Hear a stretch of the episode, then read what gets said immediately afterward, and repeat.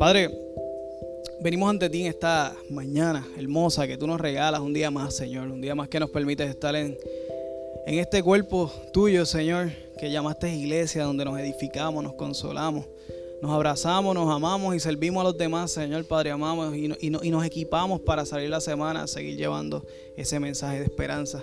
Te pedimos que, que, hoy, Señor, seas tú y que abras nuestros corazones para recibir esta palabra que tú nos das.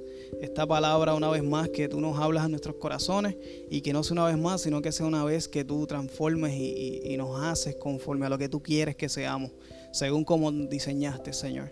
En el nombre de Jesús oramos, Señor, y te entregamos todo este tiempo. Amén. Rogando al mundo, titula este mensaje. Rogando al mundo. Quisiera que fuéramos a Corintios 5, segunda de Corintios 5. Eh, sí, no está aquí. Segunda de Corintios 5, 17 al 21. no te preocupes. No, eh, segunda de Corintios 17 eh, al 21. Leemos, estamos todos. Los que tienen Biblia, prendieron. Vamos allá. Dice, de modo que si alguno está en Cristo, nueva criatura es. Las cosas viejas pasaron. He aquí todas son hechas nuevas. Y todo esto proviene de Dios, quien nos reconcilió consigo mismo por Cristo y nos dio el ministerio de la reconciliación. Que Dios estaba en Cristo, reconciliado consigo, eh, reconciliando consigo al mundo, no tomándole en cuenta a los hombres sus pecados, y nos encargó a nosotros la palabra de la reconciliación. Así que somos embajadores en nombre de Cristo, como si Dios rogase por medio de nosotros os rogamos en nombre de Cristo, reconciliados con Dios. Al que no conoció pecado, por nosotros lo hizo pecado, para que, para que nosotros fuésemos hechos justicia de Dios en él. Hermano, estos versos encontré que, que hay una gran parte de la identidad como cristianos, gran parte de nuestra identidad como hijos de Dios está en estos versos. Eh, y no solamente eso, gran parte de nuestro rol en la tierra está en esos versos. En esencia, voy a dar un pequeño resumen de nuestra condición espiritual, de, todos los hombres. Dios nos creó, a cada uno de nosotros Dios nos creó a su imagen y semejanza, eso nos da dignidad. Eh, vinimos a este mundo lleno de pecado, ¿ok? Pecamos, damos tumbos en la vida, estamos de lado a lado, eh, algunos tienen el privilegio de conocer el real camino de la verdad desde pequeños, otros no tenemos ese privilegio. Y aunque Dios diseñó un camino perfecto en nuestras vidas, Dios diseñó un plan perfecto, la versión de nosotros perfecta, Dios la diseñó y la sueña, que la tengamos. Pero en ocasiones no podemos disfrutar de eso por muchas razones, no disfrutamos de ese camino. Dios diseñó un mundo perfecto para nosotros, una vida perfecta física, emocional y espiritualmente todo lo diseñó perfecto para nosotros. Pero no siempre podemos disfrutar de eso. Eh, ¿Por qué? Porque vivimos en un mundo que es esclavo del pecado. Y estamos esclavizados a este mundo. Este mundo de, de dolor, de pecado y de sufrimiento. El mundo de Satanás es un mundo paralelo al mundo de Dios. Dios creó algo perfecto, una vida perfecta para ti. Pero Satanás también tiene un plan para ti. Un plan que te ata, un mundo que te pone a tu alrededor, cosas que, que también te satisfacen física, mental y espiritualmente. También tiene eso. Y aquí está el problema. Es cuando de momento sentimos que hay ciertas cosas que Dios no satisface en nuestras vidas y empezamos a coquetear con aquello que el mundo de Satanás nos empieza a dar.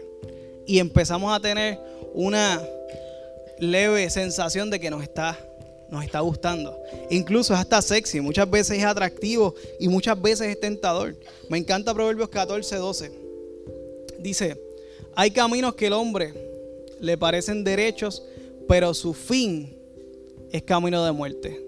Y el problema no es que parezcan caminos derechos y que seamos tentados. El problema está es que es en el fin que vamos a entender que es caminos de muerte. No es hasta el fin, no es en el medio, no es a mitad, no es un poquito después, es en el fin. donde nos vamos a dar cuenta que, que ese pecado va a perder su sabor, que esa vida que el enemigo nos estaba dando a nuestras vidas, que esa satisfacción pierde su sabor y pierde su atractivo y, y termina eternamente en ese lago de fuego, donde, donde es el fin de ese camino de muerte. Y a eso se refiere la muerte, la muerte eterna. Todos vamos a morir, pero algunos de nosotros vamos a vivir eternamente con Dios. Y algunos de nosotros vamos a morir eternamente. Y cuando digo algunos de nosotros me refiero a toda la humanidad. ¿Ok?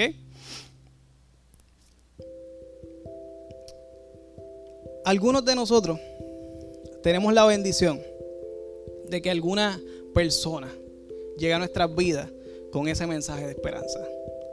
Alguna persona, en mi caso fue mi cuñada, eh, llegó a mi vida con un mensaje de esperanza, con un mensaje de luz, con un mensaje de salvación, con un mensaje de, perdón. Eh, nos recuerda o nos enseña que Dios anhela esa reconciliación que leímos en un principio. Reconciliarnos con Él. Estábamos perdidos y nos reconciliamos con Él. Y eso es lo que Dios anhela para nosotros. Y en ocasiones llega esa persona cuando estamos todos perdidos y esa es la condición espiritual de todo ser humano. Todo ser humano nace pecador, nace lejos de Dios. Algunos nacen, tienen la bendición de vivir una cultura cristiana y vivir una cultura de iglesia. Pero la decisión es individual. La salvación no se hereda, no es por el ADN, es por el arrepentimiento, es por tu aceptación, tu aceptación para la vida eterna. Dios nos espera con los brazos abiertos siempre, hermano. Siempre. Dios siempre ya produjo ese arreglo espiritual para poder estar ready para recibirnos. Y quiero, y quiero darle un ejemplo. Mi esposa Isabelita, la que está hablando como un robot, ella no habla así, bendito. Las visitas me disculpan, ella no habla como robot, ella está enferma. Ella habla más dulce que eso. Eh, mi esposa, ella si hay algo, bueno, le molestan varias cosas, pero una de las cosas que más le molesta es que yo lleve visita a mi casa sin decirle nada. O que le diga de momento. Obvio dicen por aquí. Amén dicen por acá. yo llevo visita y le diga, bueno, siempre le digo, mira, voy a llevar visita. Podemos ir para casa después del domingo. Mira, podemos ir a tomar café en casa. Y se molesta. ¿Pero por qué se molesta? Se molesta porque o la casa no está 100% ready como ella quisiera tenerla. Y, y se molesta porque ella quisiera tener la casa limpia, recogida. Y no es cuestión de apariencia. Es cuestión de que siempre quiere darle a la visita la mejor casa, el mejor sitio que esté lo mejor hecho. ¿Ok? Eh, eh, ella es así. Pues yo he aprendido a tratar de acordarme de decírselo por lo menos dos o tres horas antes, o el día antes, o un mes antes, para que pues tenga la casa ready. Si no la tiene ready y se lo dije, pues ya no es culpa mía. Yo me lavo las manos. Eh, pues hermano, Dios siempre está ready. Dios arregló su casa. Dios arregló cuentas. Dios arregló todo y Él siempre está ready. Él no le dice al Espíritu Santo, sabemos que el Espíritu Santo es quien convence de pecado. Él no se pelea con el Espíritu Santo, pero ¿y por qué realguiste a este hoy? ¿Por qué realguiste a Casey hoy? Yo no estoy bregando con tanta gente. Y, y Casey hoy viene a arrepentirse, no tengo tiempo para él. No, no, Dios siempre está ready. Siempre, siempre está ready para recibirnos en todo tiempo. 24-7. Siempre está ready para recibirnos. Eh, y, y me encanta no sé si recuerdan la parábola del hijo pródigo. Eh, en Lucas 15, 20, habla cómo ese padre estaba ready. Y ese padre en esa parábola era Dios mismo. Dice que cuando el hijo vendió, cogió toda su herencia, se fue a estar con mujeres y 20 cosas, después se arrepintió y volvió a ese padre. Miren cómo estaba ese padre.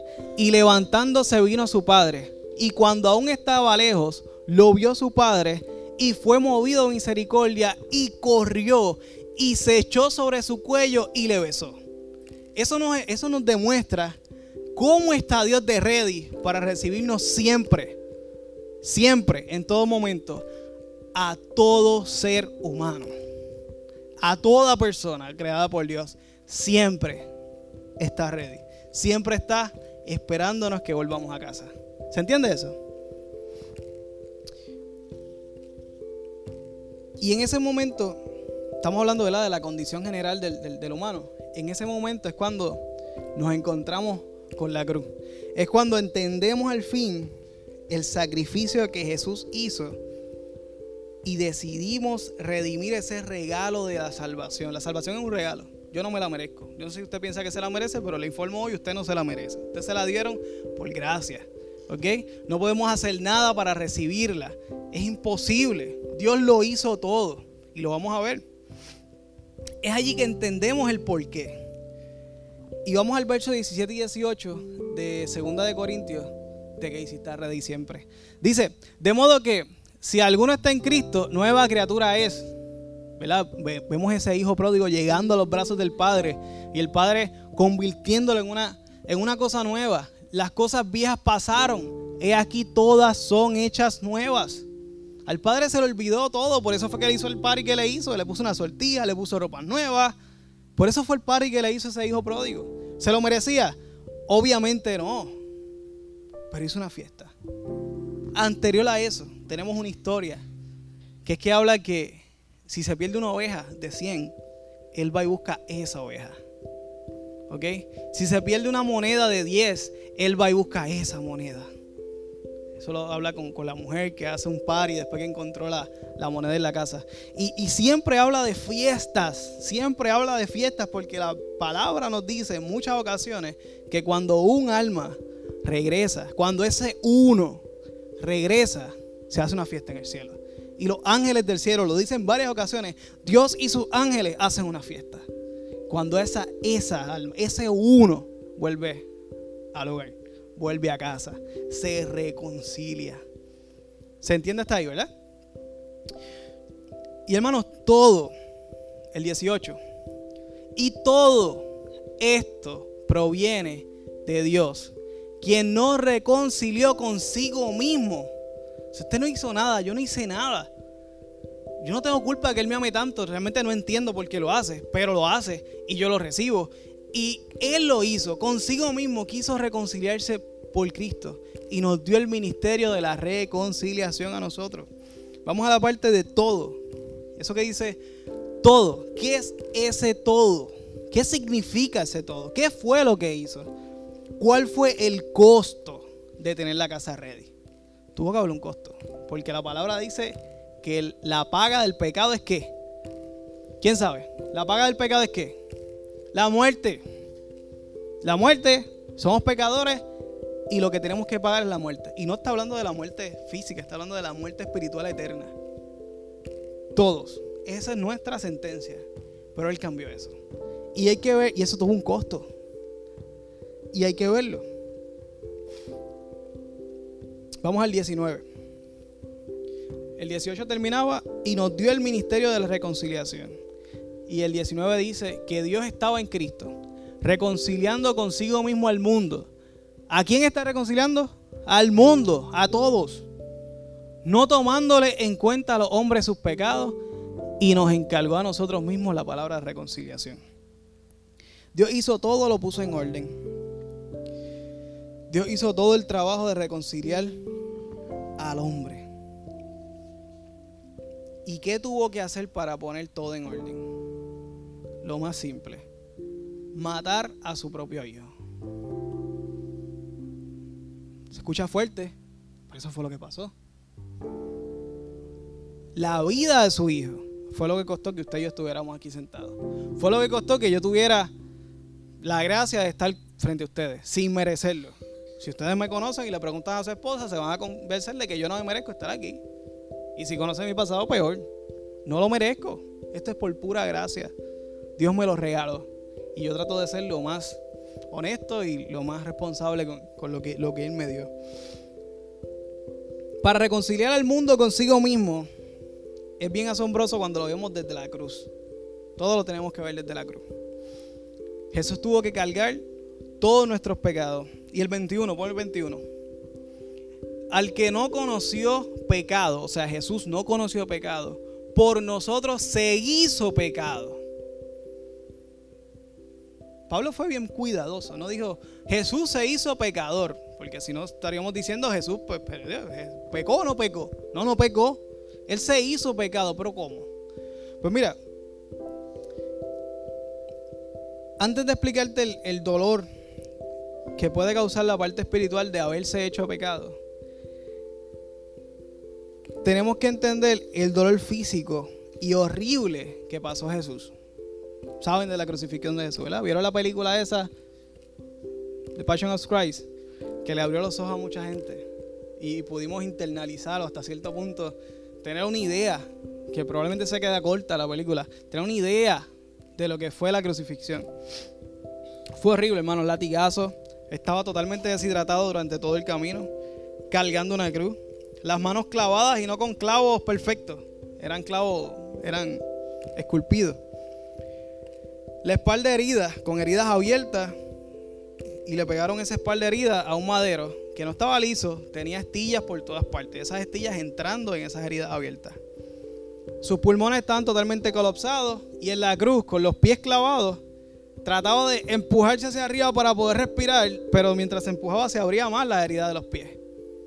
Eso, eso es lo que, como explican que fue la muerte horrible de Jesús. Esa fue la muerte física. Hasta que murió.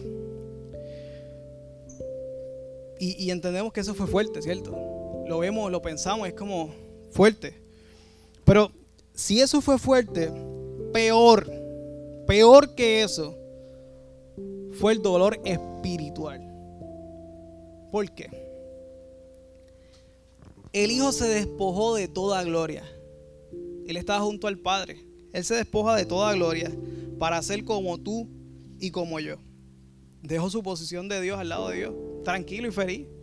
Estaba durante toda la eternidad anterior, estuvo con el Padre. Dejó su majestad, se convierte como tú y como yo. Para colmo, al momento antes, ese momento antes de que se rasgara el velo, el velo era lo que separaba el, ser humano de la presencia de Dios y los sacerdotes tenían que hacer una serie de, de, rituales para poder santificarse, purificarse. Y con todo y eso muchos morían cuando se exponían a la presencia de Dios detrás del velo. Ese velo fue rasgado por la mitad.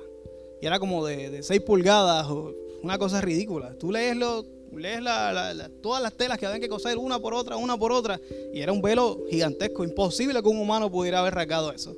Se rasgó.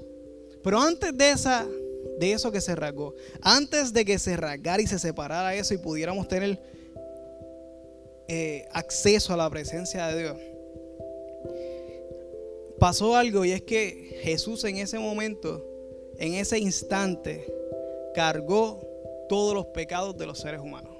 Cuando hablo de los seres humanos, hablo de los seres humanos. Todos. Desde Adán hasta los de nosotros, los tuyos, los que vas a cometer esta tarde, los que vas a cometer mañana, los que hiciste ayer, todos. Todos los cargó. ¿Ok? Todos los cargó en ese momento de la cruz. Y en ese momento, y fue allí que gritó, Padre, ¿por qué me has abandonado? Por primera vez en la eternidad y única vez, el Hijo se separa del Padre. El Padre le esconde, esconde su rostro al Hijo. Isaías 53:10 dice, con todo eso, Jehová quiso quebrantarlo. Con todo eso, Jehová quiso quebrantarlo. ¿A quién? ¿Quién es Jehová? ¿Quién están hablando de Jehová? De Dios Padre. ¿A quién quiso quebrantar? A Jesús. Fuerte. Pero ¿por qué lo quiso quebrantar? Porque cargaba los pecados. ¿Y qué dice la palabra de Dios y los pecados? Que los aborrece. Aborrece el pecado. Aborreció a su propio hijo. Y Jesús clamó. Así como estaba. Con dolor. Le salieron fuerzas no sé de dónde. Y clamó, ¿por qué me has abandonado? Estamos viendo el costo de tener esa casa ready para esperarte a ti y esperarme a mí. Dios escondió su rostro amado de su propio Hijo por nosotros. Quiso quebrantarlo por sus pecados. Allí, abandonado, Jesús Dios, 100% hombre, 100% Dios, estaba totalmente abandonado, solo, porque aún los que le dio panes y peces fueron los que dijeron crucifícalo. Aún sus propios discípulos se fueron. El único que estaba viendo de lejitos era Pedro. ¿Ok? Solo, totalmente abandonado. Allí cargó todo el peso de los pecados de la humanidad. No de la gente que estaba a su alrededor, de la humanidad, de toda la creación, cargó el pecado. Y allí se dio esa transacción espiritual. Ahí es que se hizo esa, lo que podemos llamar una transacción espiritual. Donde por la vida de Jesús se pagó todo. Y ahora todos tenemos acceso al Padre. Gracias a que Él pagó todos nuestros pecados. Pero no solamente la transacción se hizo por la muerte de Cristo. También se quedó escrito cómo se iba a dar esa transacción. Romanos 10:10 10 dice, porque con el corazón se cree para justicia, pero por la boca, con la boca se confiesa para salvación. La Biblia dice que hasta los demonios creen y tiemblan. Así que creer en Dios no te hace hijo de Dios. Confesar a Dios, confesar la salvación, confesar que quieres que Cristo, que eso que pagó en la cruz, que esa horrible dolor físico y espiritual que Jesús pagó, valga la pena por ti. Y que tú quieres que Él tome tu lugar. Y que cuando tú mueras y vayas frente al Padre, tengas abogado y que ese abogado sea Cristo. ¿Se entiende eso? Y allí, allí es que se hizo esa, esa transacción. Pero Pablo está citando las escrituras, vamos al 11. Pues la escritura dice, todo aquel que en él creyere no será avergonzado. Pablo está citando a Isaías, hermanos. Y necesito que entiendan esto. Romanos se escribe después de la muerte de Cristo. Isaías se escribió mucho antes de la muerte de Cristo. Pero antes y después, el término de esa condición, de esa transacción espiritual, cómo es que Jesús iba a pagar por nuestros pecados, ya estaba establecida. ¿Se entiende eso? Desde antes de que Cristo muriera, ya Dios había dicho cómo es que nosotros íbamos a poder acceder a la presencia de Dios. ¿Por qué? Porque había un plan, siempre había un plan. Quiero explicar esto un poco más. Isaías, cientos de años antes de Cristo. Allí Dios dice, todo aquel que en él creyere no será avergonzado dice otras palabras, tendrá paciencia, no tendrá por qué desesperarse en el texto cuando lo busca. En Isaías 26. Y lo que necesito que entiendan es que en este momento no, no era cierto. Eso no era cierto en ese momento. No era cierto que el que confesara a Dios con su boca en aquel momento fuera salvo. Y no lo iban a entender. ¿Por qué? Porque en aquel momento en aquel momento histórico había un sacerdote que tenía que hacer sacrificios, etcétera, etcétera, para expiación del pecado y expiación del, pueblo. ¿Ok? No quiero meterme en, mucha, en mucha complejidad. Pero en aquel momento Cristo no había muerto. Estamos antes de Cristo. La forma de que el pueblo perdonara sus pecados, que Dios perdonara los pecados del pueblo, era haciendo sacrificios. Y aquí dice, solamente confiesa y serás perdonado.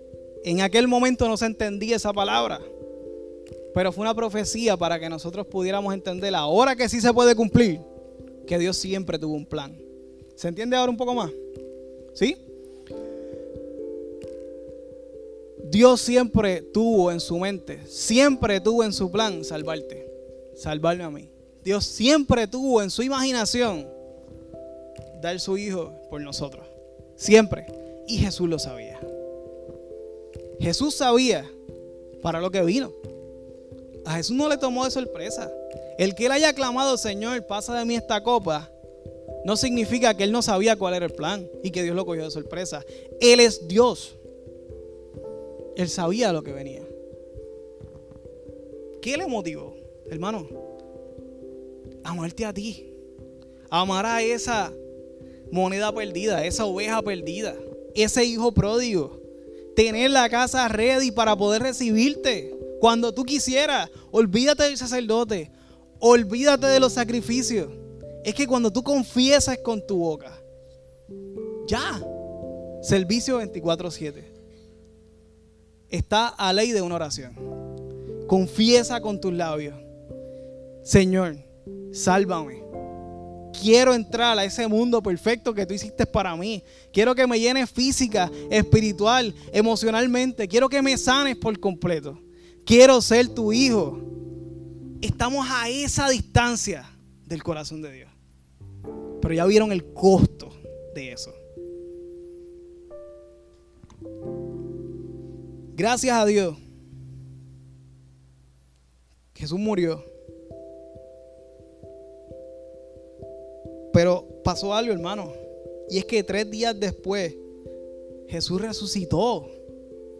No se quedó muerto. Jesús resucitó. Jesús vive. Naida, ¿viste la tumba de Jesús?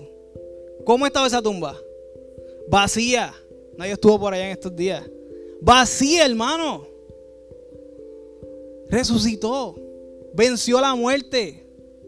¿Tendrá autoridad ese hombre? Sí, es Dios.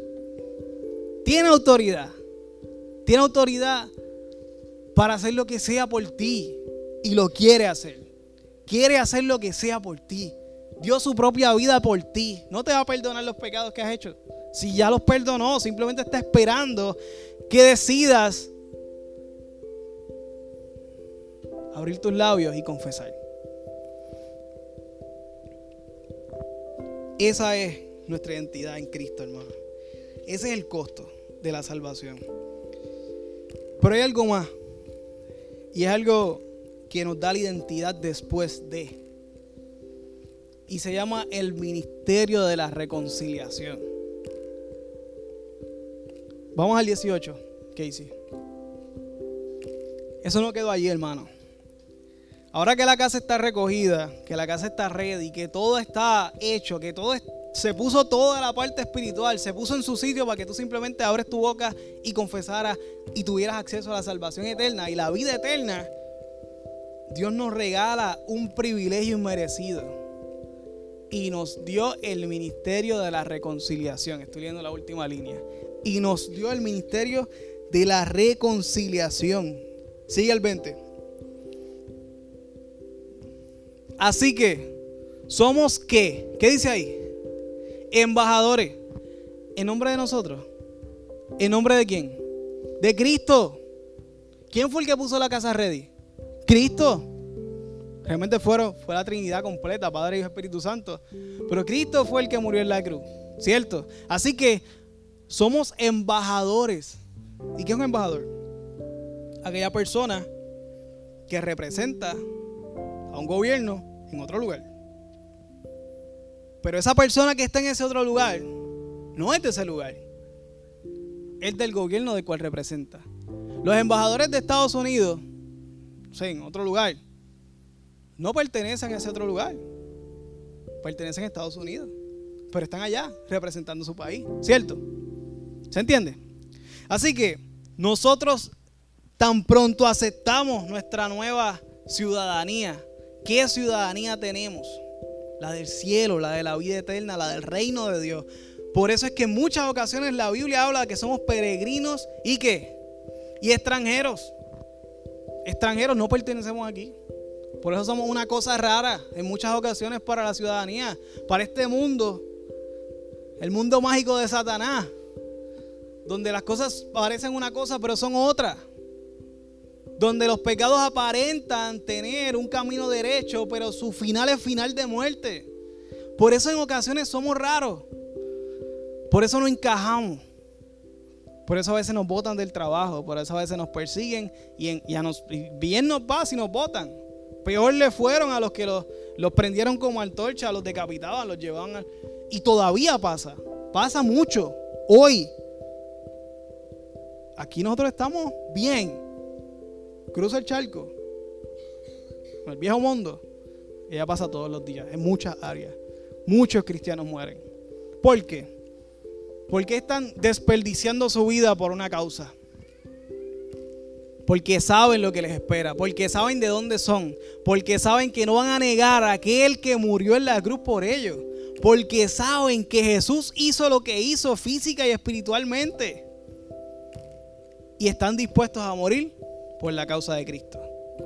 Y estoy textualmente citando el último punto de las catacumbas. Estar dispuesto a morir por la causa de Cristo.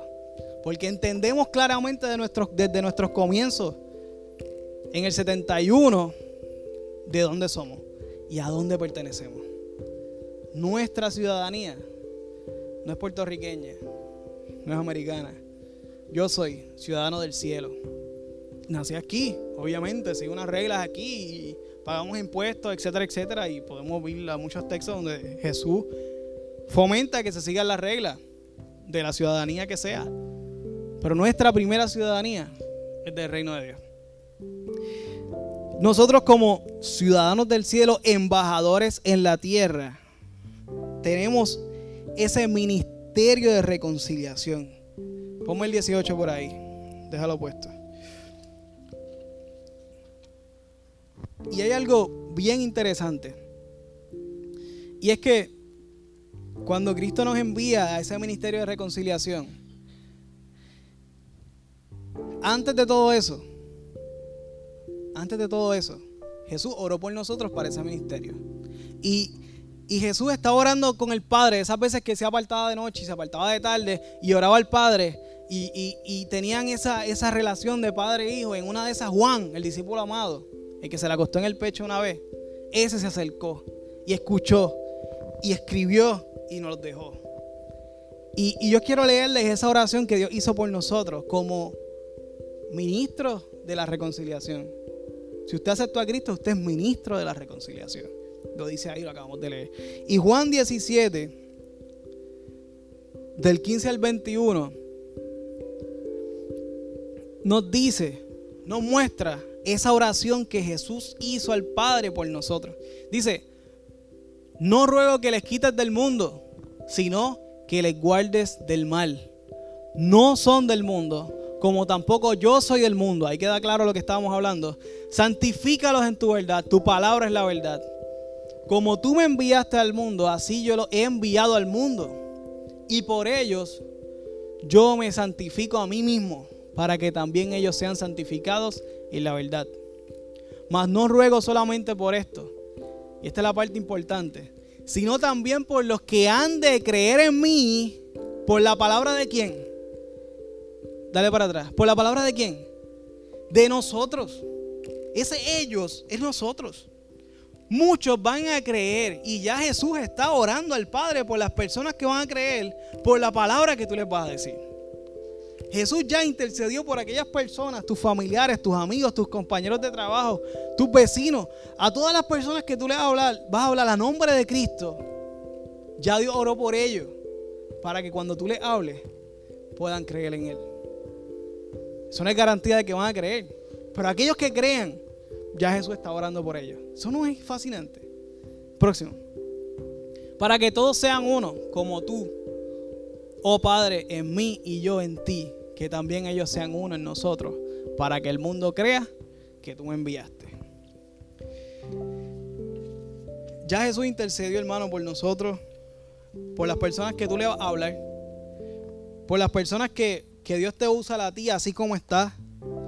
Dios te va a usar y te quiere usar tal y como estás para hablar. Porque es que tú no vas a hablar a nombre tuyo, tú vas a hablar a nombre de Él. Y por eso es que yo puedo estar aquí hoy. Porque yo no estoy hablando a nombre mío, ni de lo que yo hago todos los días. Yo hablo a nombre de Cristo. Y yo estoy haciendo lo que Dios me llamó a hacer. A hablar del costoso camino de la, de la reconciliación, que para nosotros no es nada costoso, es cuestión de hablar, abrir la boca y confesar. Pero todo lo que hizo Jesús para que eso sea posible.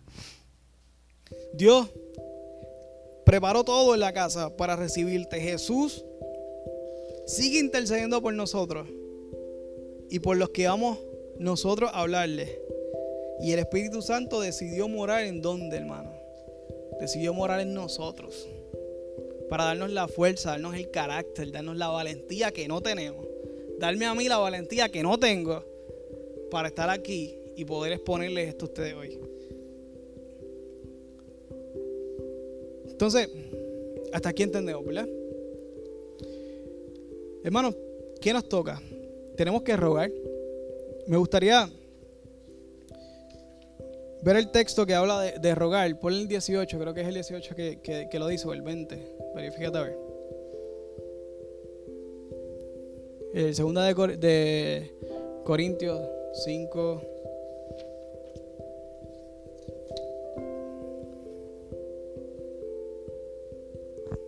El 20, verifícate el 20. ¿Sí? Ok, vamos allá. Dice, así que somos embajadores en nombre de Cristo. Y esta parte, como está en español, os voy si estáis, a veces nos perdemos un poquito. Pero dice, como si el que nosotros seamos embajadores, el que, el que tengamos el ministerio de la reconciliación, es como si Dios mismo estuviera rogando por medio de nosotros. ¿Ok? El hecho de ser embajadores, el hecho de, de tener el ministerio de la reconciliación, o sea, reconciliar al mundo con Dios, así como nosotros que estamos reconciliados con Él, es como si Dios estuviera rogando a través de nosotros y le dice, rogamos en nombre de Cristo reconciliaos con Dios. Y me está bien curioso la palabra rogar. Rogar. La palabra rogar es, bien curiosa porque aunque rogar y suplicar en, griego es paracaleo, es llamar, suplicar. Eh, en inglés utiliza otras palabras más, profundas. Eh, es, es, como algo como humillante, como algo bien bien de humillación. Pero igual la raíz de rogar, la palabra reg, viene de la palabra rey, de la palabra recto, de la palabra régimen. Entonces, ¿no has sentido que la misma palabra Dios la utilice para rey y la misma la utilice para rogar? Que es como algo tan bajo. El que ruega está como una posición más abajo del que le está rogando. Así Dios nos mandó como ministro. Mini, ministerio, pequeño, desde abajo. Ministerio de la reconciliación. Nosotros no somos quienes reconciliamos, reconcilia el Espíritu Santo. Y la persona abre la boca, abre sus labios y decide tener reconciliación. Pero nos envía a nosotros, el Rey, a rogar por aquellos que quiere salvar. Y hermanos, nuevamente no es nuestro testimonio, aunque nuestro testimonio tiene que estar intachable lo mejor que usted pueda. Como pecador, lo mejor que usted pueda hacer. Vaya a las consejerías matrimoniales, haga lo que tenga que hacer. Pero es que usted no se va a predicar a usted mismo. Usted va a hablar de Cristo. Aquel que a pesar de usted, a pesar de nosotros, a pesar de mí, me permite traer este mensaje. Como si lo mereciera, pero no se, no se, no se engañe. No me permite engañarlo, no, no lo merezco. Eh, hermano, y ese es el mismo que, nos aceptó tal y como estábamos. Cuando vinimos a él rotos, rotos, vasijas rotas, estábamos hechos canto, con necesidades espirituales, físicas, emocionales, económicas. Usted dirá, todas esas necesidades, vinimos ante Él. Él nos recibe con los brazos abiertos porque la casa estaba lista para recibirnos.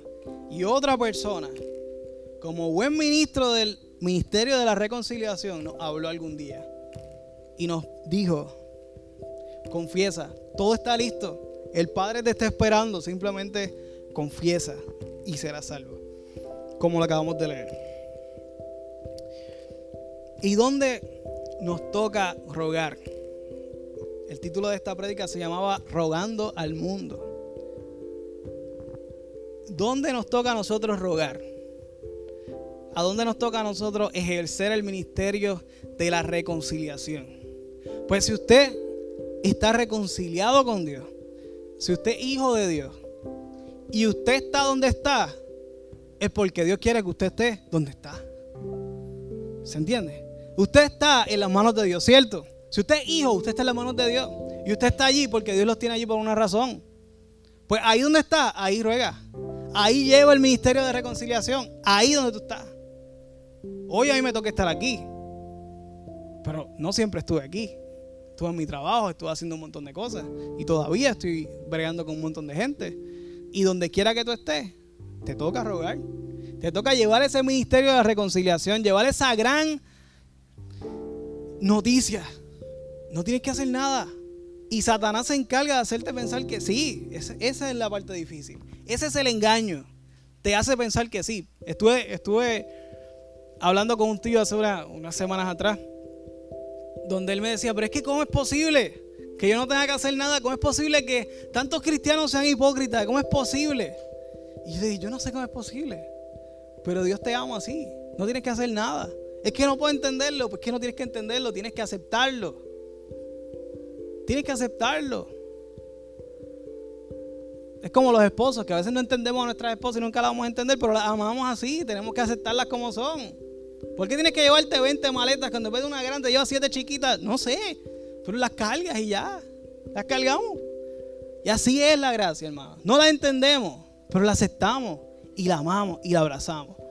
Porque yo quiero vivir eternamente para con Dios. Yo no quiero estar y yo no le tengo, yo no amo a Dios porque le tengo miedo al infierno, pero le tengo miedo al infierno. Pero amo a Dios. y estoy con Dios porque le amo, porque me transformó, porque me dio mucho. Pero en esas veces que uno le dan esas crisis, dice, no, es que no, no hay opción. Yo no, no tengo opción, yo tengo que estar con Dios. No hay opción. Fuera de Dios, no hay opción, es en Dios. Ok, vamos a orar, vamos a meter mano. Vamos a llamar. ¿Quién me puede ayudar? Y se trabaja lo que se tenga que trabajar. Y así va a ser nuestra vida. Hermano, siempre, siempre, el ministerio es con los demás. Siempre. Hablamos una, de hecho lo tengo aquí, pero también lo cantamos en una canción. Ahora no vivo yo, ahora vive quién en mí. Cristo vive en mí. Eh, y eso nos dice, ¿verdad? Lo dice Galata 2.20. Eh, y no lo dice para ti. Ahora vive Cristo en mí. Soy Superman. No, ahora vive Cristo en mí. Vete y habla de la reconciliación. Todo, todo. No existe un don, hermano. No existe un solo don espiritual que sea para usted mismo. No existe. ¿Existe, Milton? No existe. Todos los dones son para la iglesia, para las otras personas, para bendecir a otros. No existe.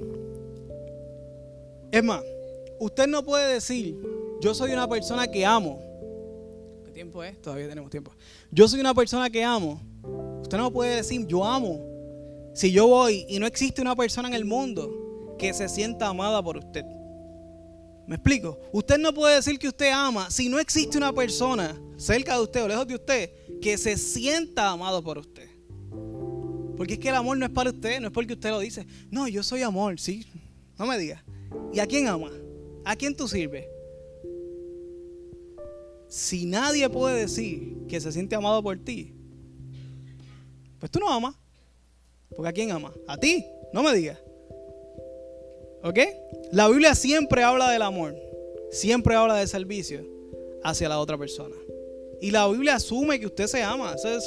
Ámate a ti mismo en segundo lugar. Ama al prójimo como a ti mismo. Siempre la Biblia asume que usted se ama.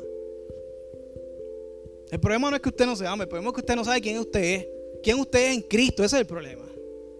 No es lo que usted no es, no es lo que le hicieron, es quién usted es en Cristo. Usted es un hijo de Dios, punto. Lo demás, no importa, roto, sí, seguro, estamos hechos canto.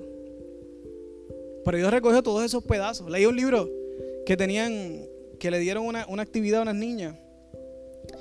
Y cada niña cogió una taza. Y la cogieron en sus manos. Y le dijeron, tírala en el piso. Una taza, se va a romper.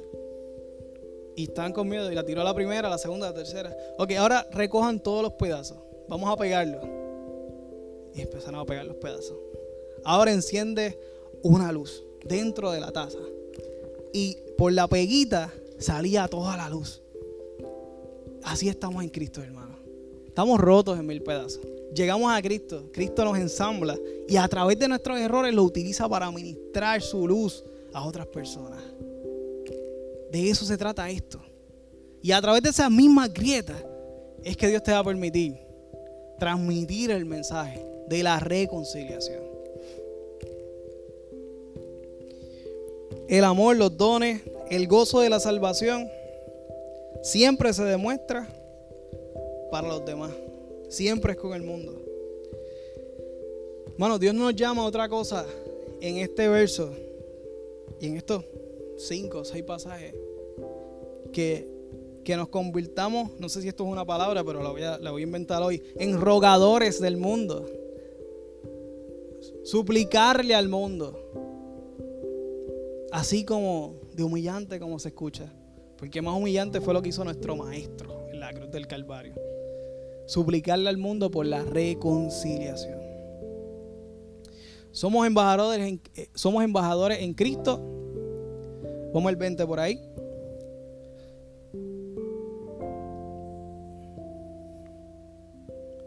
Dice, así que, y voy a utilizar este verso para terminar. Así que, somos embajadores en nombre de Cristo. Como si Dios rogara a través de nosotros mismos y le rogáramos al mundo en el nombre de Cristo. Reconcíliate con el Dios. Vamos a orar. Quisiera que cerrara tus ojos y reflexionara. Reflexionaras en este momento sobre, sobre tu vida. Bueno,